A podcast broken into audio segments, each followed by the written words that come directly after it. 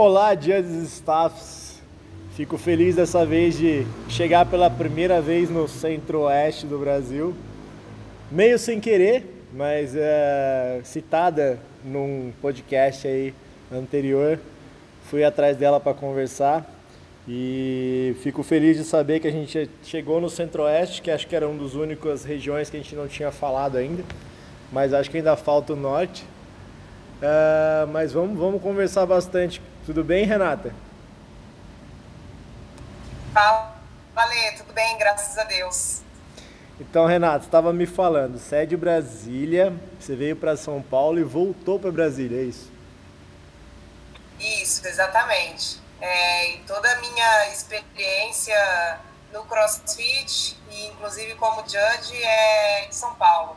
Não é à toa que o pessoal diz que lá tem os melhores árbitros, né? Porque tem campeonato praticamente todo final de semana, diferente daqui de Brasília, onde você não tem tantas opções de, de bons campeonatos assim para você arbitrar, né?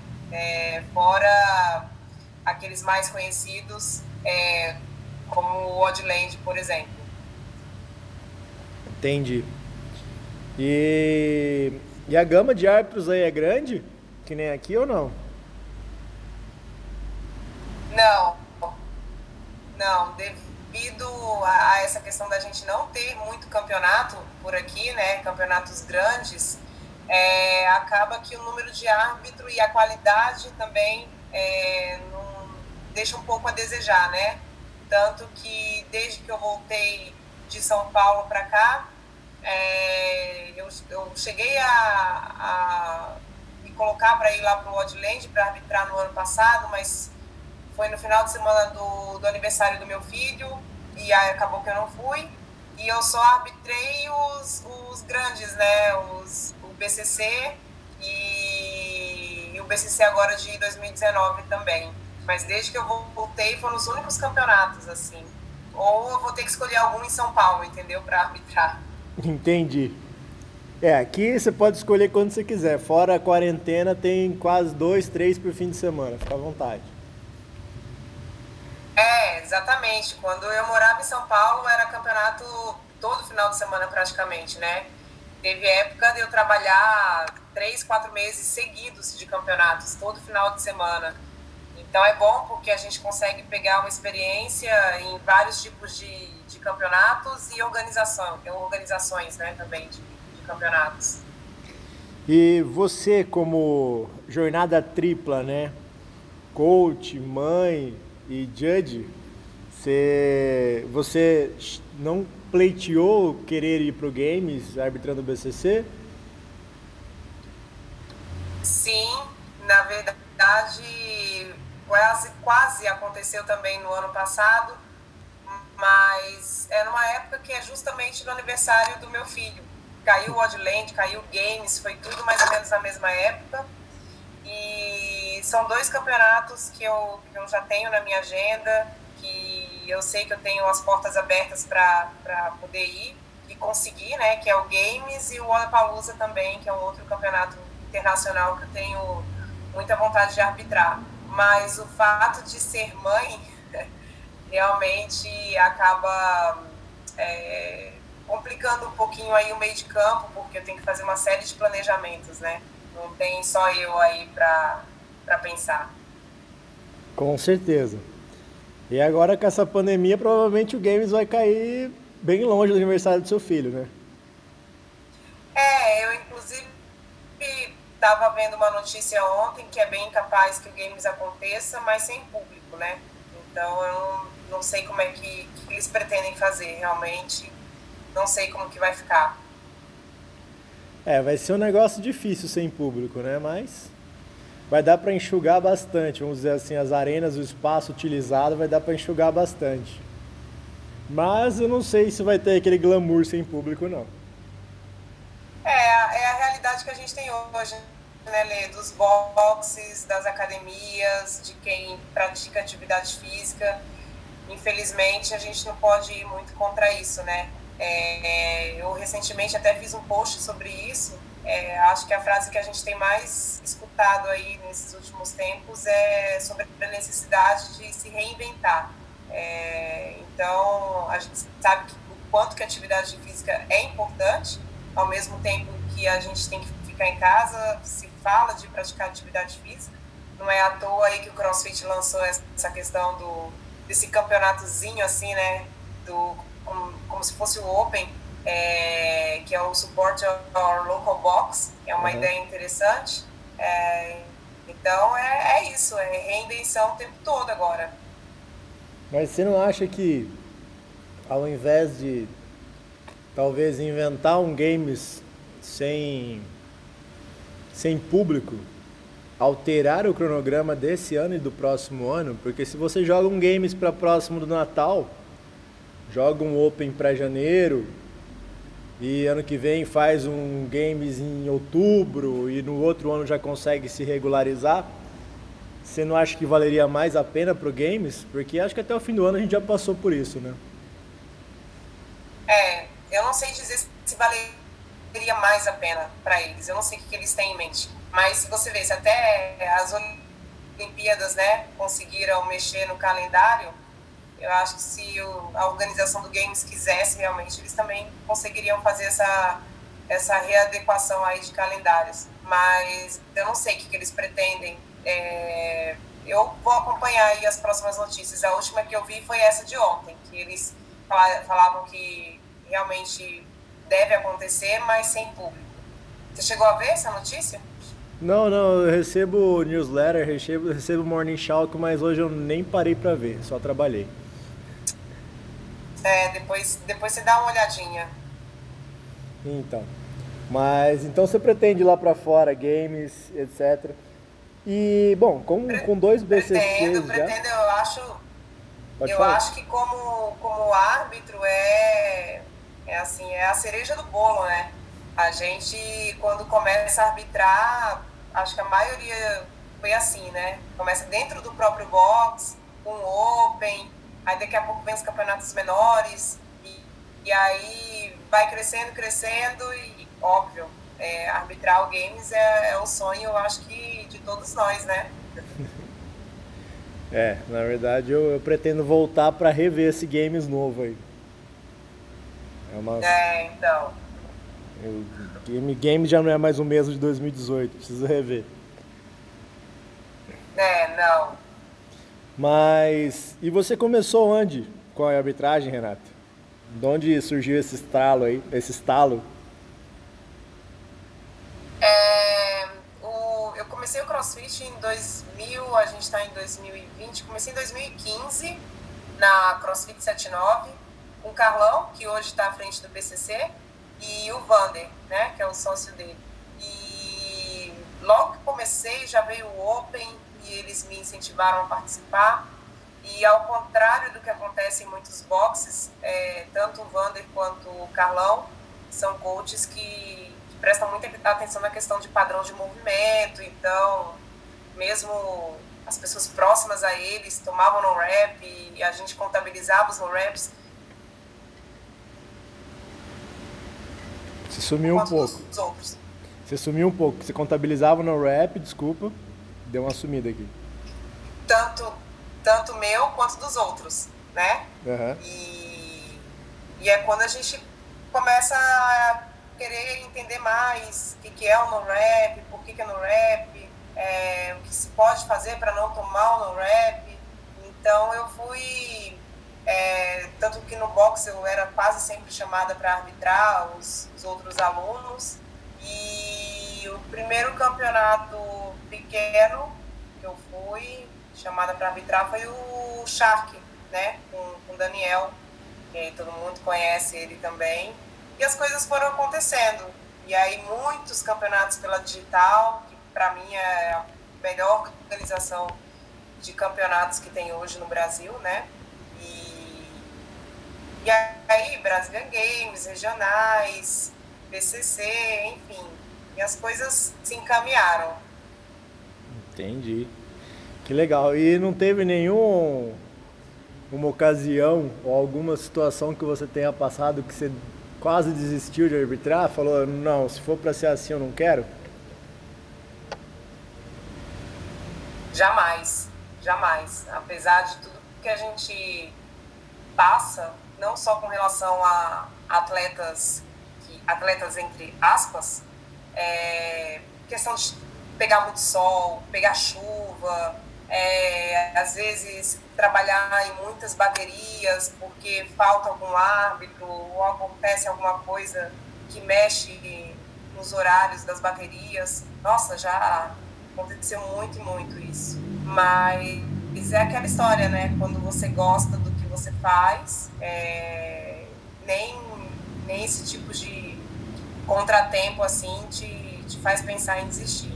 Nenhum momento eu pensei, não, o que eu hoje, é, o que acontece hoje comigo é que eu obviamente estou arbitrando muito menos por estar em Brasília e também porque agora eu estou mais seletiva realmente com, com relação aos, aos campeonatos. Eu já não tenho mais vontade de arbitrar tudo que aparece.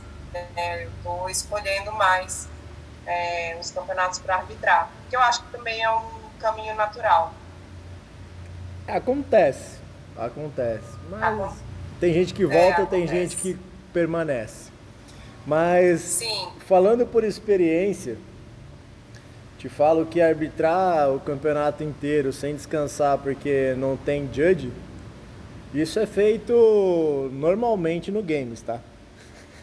A gente já ficou. Uhum. Fornari sabe, Fornari tava, acho que Caio também tava, Caio Edu. Eu e Sim, a Cris, de ficar a gente arbitrou um dia inteiro, né? Ficou no sol, no frio, tava frio quando começou, ficou calor. Tivemos 12 minutos para trocar de arena, ir ao banheiro e almoçar e continuar arbitrando até o fim do dia, né? Então, se você pretende ir ao games, é uma coisa que vai ser comum. Não, Lê. É, e, não, mas isso aconteceu esse ano no BCC. Eu caí numa. A minha, a minha equipe, né, a gente é dividido em times, e o meu time, cara, passou a manhã inteira todas as baterias no sol que não era de Deus. PCC desse ano, agora. Então, aquela prova lá que era da, da bike com a corrida, o meu time ficou nessa prova o dia inteiro, assim. E acontece, é normal, mas a gente está ali porque quer, porque gosta. Então a gente sabe também que pode passar por esse tipo de situação, né? É que a gente vê também tem muita gente que se revolta com isso. Sim. Acho que não vai preparado Mas... para trabalhar com isso, né? Isso, exatamente. Eu, é, aí, ótimo, você falou uma palavra que eu acho que é, que é importante, que você vai para trabalhar, né? Tem, tem, tem gente que, que vai que imagina muito o glamour da coisa, porque é judge, porque, sei lá, é, caso do games, né? É o games, não sei o quê, mas, cara, você tá indo lá, seu objetivo primeiro é trabalhar. O resto vai ser uma consequência. Inclusive a própria diversão com os amigos, entendeu? Eu hoje consigo enxergar assim. Mas eu sei que muita gente ainda, ainda vai primeiro pela diversão, entendeu? Porque a gente sabe que também, apesar de ter muito trabalho, é muito divertido. E, e esse é o lado né, também que, que vale a pena a gente participar é, das arbitragens nos, nos campeonatos. Entendi. E você falou de, de questões de tomar chuva, de tomar sol, etc. A gente acabou de falar de ir preparado para trabalhar. A gente aqui, quer dizer, eu e meu irmão, quando a gente fez a Bro Rap, a gente fala muito, frisa muito com as pessoas que a gente conversa. A gente fala que tem que ter um kit árbitro, né? Um kit árbitro meio que preparado para tudo o que vai acontecer. No seu kit árbitro, você leva o quê? Cronômetro e, cara, os meus chapéus, às vezes eu apareço em foto de chapéu, é tudo que eu pego emprestado, assim. Eu tenho boné, mas eu não me adapto com boné. E aquele chapéu de palha que eu acho que até virou figurinha carimbada de árbitro, né? É, mas eu acabo pegando dos amigos. Mas o meu kitzinho vai mesmo o meu cronômetro e o resto assim, protetor, às vezes eu levo, às vezes eu esqueço. Apesar de tantos anos aí arbitrando, ainda acontece de eu, de eu esquecer uma coisa ou outra. Mas a gente tem um, um ambiente de amigos, né? A gente vai nos campeonatos, cara, a gente conhece 90 a 100% das pessoas, né? Então, isso é bem tranquilo, você vê o pessoal emprestando direto. Agora mesmo no BCC, né? Muita gente que levou protetor, emprestou para os outros, então tem, tem esse ambiente aí amigável que facilita muito o nosso meio de campo também. Entendi, tá precisando arrumar um kit judge, hein? Como judge experiente, devia ter um kit ah, judge. Fazer meu, meu checklist antes. Opa. Eu só penso no cronômetro, viu? O resto, realmente eu acabo esquecendo algumas coisas. E é até engraçado, você falou de chuva, que é um podcast que vai vir depois do seu, mas eu gravei hoje. Ah, de uma árbitra que trabalhou com, comigo aqui no interior, num evento, é. no evento que a, que a camiseta era branca e o evento não tinha cobertura e começou a chover. As meninas de camiseta Ixi. branca. Imagina Nossa. a situação. Aí, Banheira como, do Gugu. Aí, como Red Judges, como só tinham duas meninas, estávamos em dois Red Judges, doei minha capa e meu irmão doou a capa dele para as meninas. Foram os moleques que, se, que morram. A gente continua. Mas. Meu Deus do céu, que situação. Ah, acontece, né? É. É. Por isso que eu falo que é bom ter o kit judge. Preparado para é tudo. É verdade. É verdade. E por que, que você acha que não tem tanto campeonato aí em Brasília? Você acha que é falta de atleta, falta de interesse de organização, falta de mão de obra, ou a galera, ou o esporte não é muito difundido aí? Não, pelo contrário, é super difundido. Aqui tem box para dar e vender. Não sei, eu, eu também, na verdade, assim, eu conheci o CrossFit em São Paulo, né? E quando eu voltei para Brasília, nas vezes que eu vinha para cá visitar minha família também, eu, eu vi o crescimento dos boxes, né? Então, mas essa cultura de campeonato de CrossFit, é, acho que até pelo tamanho da cidade também, não é como em São Paulo, entendeu? Não é como em São Paulo. E você vê, por exemplo, quando tem campeonato como o Oddland, que é um campeonato grande, é, as pessoas se inscrevem, né? É, muitos boxes participam, mas os campeonatos pequenos aqui, eu conversei com algumas pessoas até para ver se valia a pena participar, é, é que não, não vale. Mas você vê, hoje a principal, uma das principais organizações de campeonatos no Brasil é feita por pessoas de Brasília, né? O Fernando, Lucas Americano, que estão aí frente da Digital, né? Da Digital Sport, que faz campeonatos em todos os lugares do Brasil. Que são daqui, de Brasília. Entendi. É, fica até estranho, já que são daí não fazerem tanto aí, né? O Oddland, tudo bem que o Oddland é um evento grande que vale pelo ano inteiro, mas... Sim, exatamente, é. Mas é, é por isso, assim, eu acho que tamanho, o trabalho que se tem para organizar um campeonato pelo público de, de pessoas, eu acho que não compensa, entendeu? E até por, lugar também, para receber campeonato. Eu não sei se você lembra, em 2000, acho que foi 2016 ou 2017, teve um Monstar aqui em Brasília. Você lembra disso? Sim, lembro. Galera não gostou muito, não. Eu participei desse. Pois é, eu participei como atleta. Eu, na época, não estava participando de arbitragem, é, participei como atleta. E foi, assim, um fiasco. Eles mudaram de lugar mais de uma vez. O lugar, depois que eles definiram para colocar, não, não valia a pena. Foi, nossa, foi horrível. Então, assim, eu acho que também a falta de, de lugar para comportar um campeonato de crossfit também é um problema. Você acha que o tempo que você estava aqui em São Paulo, você acha que essa quantidade de campeonatos gera de vez em quando uma falta de qualidade? Você acha que tem campeonato que faz, ah, vou fazer um campeonatinho ah, pequeno de um dia de qualquer jeito e só por fazer, só porque aqui tem mais com público? Com certeza. Com certeza, eu acho sim mas é, é, eu acho que foi se tornando uma seleção natural, né? é, como a gente sempre tem pessoas iniciantes no CrossFit, essas pessoas acabam buscando os campeonatos menores para começar. Mas depois é natural que elas vão percebendo e até os próprios treinadores delas também vão percebendo que não vale a pena participar de tudo que aparece, né? Então vamos escolher um campeonato, sei lá, no primeiro semestre, um campeonato no segundo semestre, e aí eles acabam optando por aqueles campeonatos que são mais conhecidos, né? Olha, eu, eu, eu já cheguei a pensar que isso teria um, um ápice, assim, um pico, e depois cairia pela seleção natural, que nem você falou. Mas o que eu estou percebendo, na verdade, é que, um, o que a gente já sabia, só que todo mundo achava que era modinha, que o crossfit seria modinha, que seria uma coisa que iria aparecer e iria sumir. E Exato. o crossfit tem se tornado cada vez maior. Então, assim, Exato. assim, Sempre teremos iniciantes até um certo ponto. Eu, eu concordo que uma hora isso vai estagnar.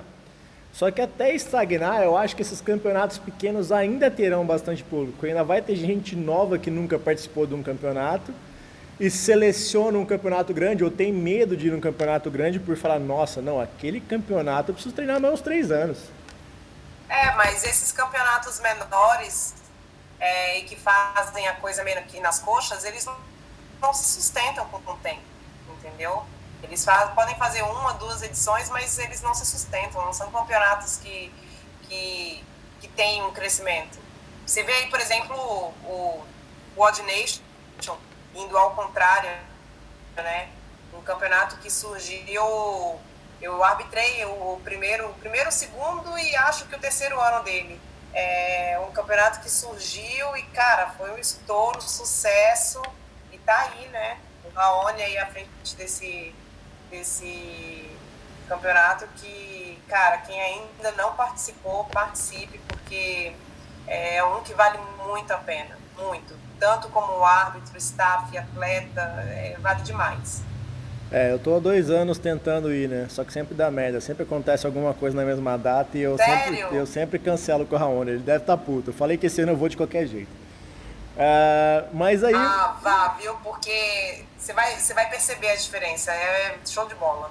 Mas aí entra num outro fato que eu, que eu tenho, que na verdade eu tenho percebido já há algum tempo, que as pessoas não se tocaram ainda, mas os campeonatos que fazem realmente se destacam. No caso do Odd Nation, por exemplo. Uh, o grande problema das pessoas que acham que sabem fazer campeonato, que geralmente são ou entusiastas ou praticantes de crossfit, ou simplesmente financiadores disso, etc. Eu acho que é desde o começo da elaboração do campeonato, do regulamento, do workout, ter pessoas que saibam e sejam especialistas de cada área. Por exemplo, o Odd Nation. Eu sei que o, o Raoni sempre foi um ótimo árbitro então, para montar um workout e ver o que daria certo o que daria errado, ele seria uma ótima pessoa para começar desde o começo. Ele está na organização, ele é um dos sócios fundadores.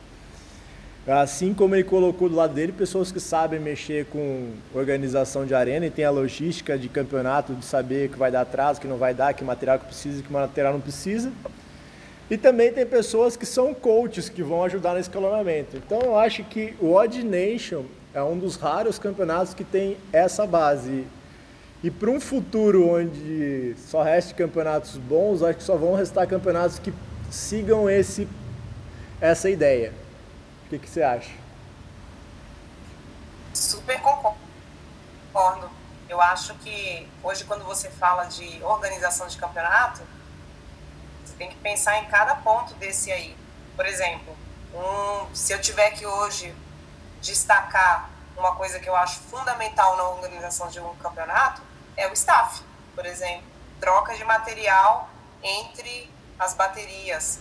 Cara, quanto mais eu tiver uma equipe entrosada para fazer isso, é, não colocar equipamento errado, é, funcionar tudo certinho, dentro do horário, isso é respeito com a galera que está vendo, é respeito com a galera que está participando, é respeito com a galera que está trabalhando. E isso só dá vontade de chegar no ano que vem você tá lá de novo, entendeu? É, eu acho que mais do que é, é, você lançar bons odds, né, bons workouts, é, pensar nessa questão de estrutura mesmo, é fundamental para hoje um campeonato dar certo e seguir. O importante é seguir, né? Dá certo para dar, dar certo seguir. do primeiro jeito nos trancos e barrancos, no primeiro ano. Ou não, né? Tem uns campeonatos aí que você vê que você fala, putz, nossa, não volto nesse aqui nem a pau. E você não vê o campeonato acontecendo no ano, no ano seguinte, ou vê acontecendo de uma outra forma, com outro, uma outra roupagem, entendeu? Então hoje eu acho que as pessoas estão, é, o público em geral e as pessoas que trabalham também estão mais criteriosas com relação a essas coisas, essas questões. Você não acha? Acho. E perguntando de você então, aproveitando esse gancho, teve algum campeonato que você falou, não precisa citar nomes, tá? Se quiser também aqui, você é livre para falar o que você quiser. Mas teve algum campeonato que você falou assim, eu não volto nesse campeonato e o porquê que você não volta? Tem, tem sim. É, eu não vou citar o, o, nome, mas o que eu posso dizer é que eu adoro a pessoa, o, o organizador, mas a gente nessas horas também tem que saber separar, né? O pessoal do profissional. E eu não volto por desorganização. É, movimentos que na verdade a pessoa inventa um padrão de movimento, quando você vai ver não é bem aquilo, então tipo, é um padrão de movimento do campeonato e não da CrossFit. Eu acho que isso é uma coisa que tem que melhorar muito ainda nos campeonatos aqui nacionais, né? Porra, você está falando de CrossFit, beleza, não tem uma federação, não tem mas você já sabe, você já tem aqueles movimentos, né? a gente tem aí o Open, tem o Games, você tira por base. Então, às vezes, a pessoa inventa padrão de movimento e você tem que seguir. E desorganização, assim, de horários, eu acho que isso pega demais pra gente, né? A gente já passa o dia inteiro trabalhando, aí, pô, beleza, eu sei que seis horas esse campeonato vai terminar e eu vou poder ir para minha casa, vou poder descansar. Quando você vai ver, oito horas da noite você ainda está lá. E não é que aconteceu um contratempo, você vê que é desorganização mesmo, sabe? Então, por isso eu resolvi não, não participar mais. E um outro, que esse eu vou citar o nome porque foi muito falado, foi o Brazilian Showdown, né? A gente teve uma, uma edição que, inclusive, o Gabriel aí, o Braga, ele estava como, foi, acho que foi o primeiro campeonato que ele arbitrou. É, e, nossa, foi desorganizado demais. Como a gente sofreu. A, a, a, bateria que a gente ia arbitrar, questão dos horários, foi. Aí eu falei, bom, beleza. Foi... um nome bonito, mas esse aqui eu não volto mais. E foi em 2018? Acho que foi em 2017. Foi dentro da foi feira 2017, de fisiculturismo? em São Paulo? Acho que 2017. Onde que foi o lugar? Em São Paulo, 2017. Mas... Foi no pavilhão, né? Mas... Ali perto do Center Norte. Mas foi dentro de uma feira de fisiculturismo? Isso, exatamente. Tinha duas arenas? Isso. Eu tava lá como atleta. Duas arenas acontecendo ao mesmo Pô, então você sabe do que eu tô falando. Você né? sabe do que eu tô falando. Eu, eu xinguei, eu, eu só elogiei uma pessoa daquele é. dia, que foi o Thiago Zanoni que estava responsável pelo staff, porque foi o único que sabia me dar a informação correta de quando começavam as provas. Pois é. Então você imagina pra gente que estava lá trabalhando, né? Foi muito complicado. Então. É, mas esse campeonato eu posso te falar que já tem uma fama aí, mas não é. É do organizador, ele muda tudo, mas a ideia dele, da cabeça dele, ele não muda. É. é. Eu, eu já tinha ouvido falar, mas eu quis participar, é, até porque era a primeira edição em São Paulo, né? Então eu acho que essas coisas valem a pena também para você ver de perto, né? E tirar aí as suas conclusões. Eu tirei as minhas e não voltei. É, vale a pena de vez em quando também se dar uma, uma outra chance, que se a pessoa, vamos dizer assim, mostrou que vai mudar, mostrou que vai equipe, talvez se dê uma outra chance, mas difícil, né? Difícil confiar quando depois é. que já fez a cagada, né? É, exatamente. Uma cagadinha ali, outra ali até passa, né? Agora, cara, ali foi demais. É, eu lembro, eu fui como atleta e eu fiquei, fiquei extremamente puto, vamos dizer assim. Foi um atraso gigantesco. Sim, claro. Claro, pois é. é. Mas o bom é que você não desistiu, isso é ótimo. Você foi para longe, mas quer voltar para trabalhar aqui, tá ótimo. Precisamos de pessoas não, boas. Não, jamais. Inclusive ontem eu comecei com um amigo meu de São Paulo e aí ele até falou, falou, pô, você só vem para cá para arbitrar? Porque a última vez que eu fui foi pelo BCC, né? Tanto o ano passado quanto esse ano. Uhum. Aí eu falei, não, beleza, vou para visitar os amigos e tudo, porque nesse meio de arbitragem a gente faz muitas amizades, né? E, e o pessoal do CrossFit mesmo, os coaches, alunos, é, atletas, às vezes até você acaba ficando amigo de atleta, né? Um, um cara que se arbitrou, daqui a pouco você está encontrando em outro campeonato e a pessoa já sabe quem você é. Então a gente vai criando amizades, né? Isso é uma coisa bacana, assim, de, de arbitrar também. E aproveitando o gancho que você falou de padrão, ah, é, infelizmente a, a, a, própria CrossFit deixa liberada essa questão do campeonato fazer o padrão e mudar o padrão quanto ele quiser. Tem uma questão também que eu gosto de perguntar para o pessoal. Ah, aqui no Brasil nós temos vários padrões.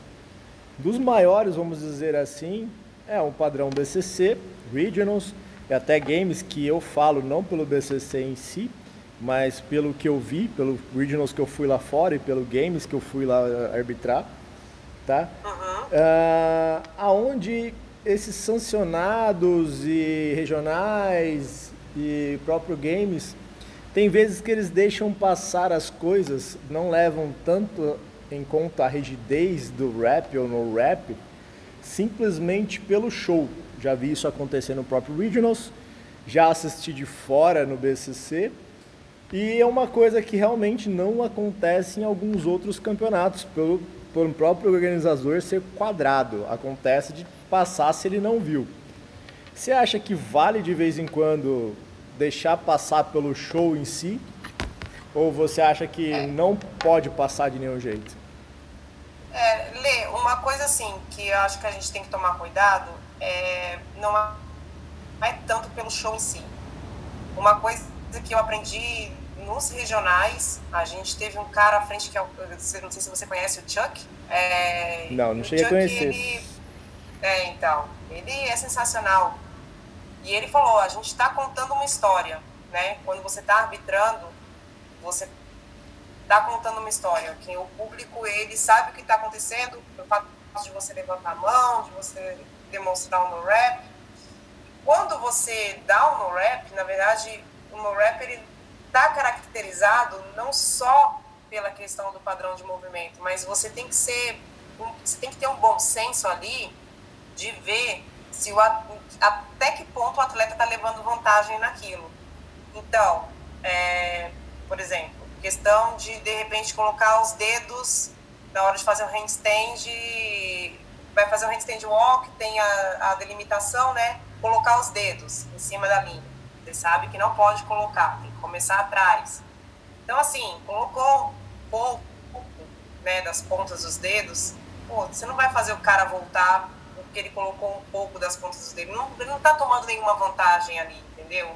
É diferente de quando você, ele coloca né, muito a palma da mão ou ele faz isso repetidas vezes, né? Então, por exemplo, num caso desse eu não dou no rap, mas eu aviso, cuidado, né? Porque às vezes o cara naquela ansiedade também, ele não nem percebe o que está fazendo. Igual uma final, Pô, o cara tá na final, você sabe que não pode jogar o querobel de cima quando termina.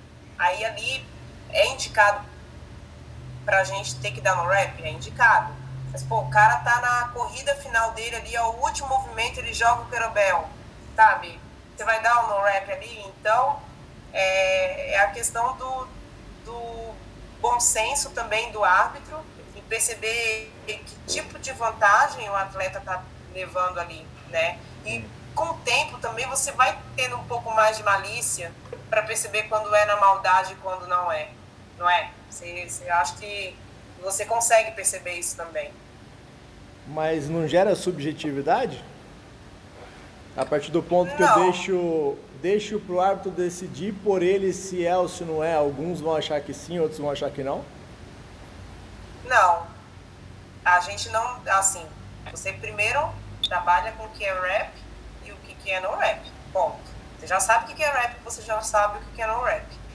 A partir disso, você usa o seu bom senso para quando você está ali arbitrando o movimento, você perceber se o atleta está levando vantagem ou não, né? Então, é, você de repente dá aquele sinal, aquele primeiro aviso, toma cuidado, desce um pouco mais, né?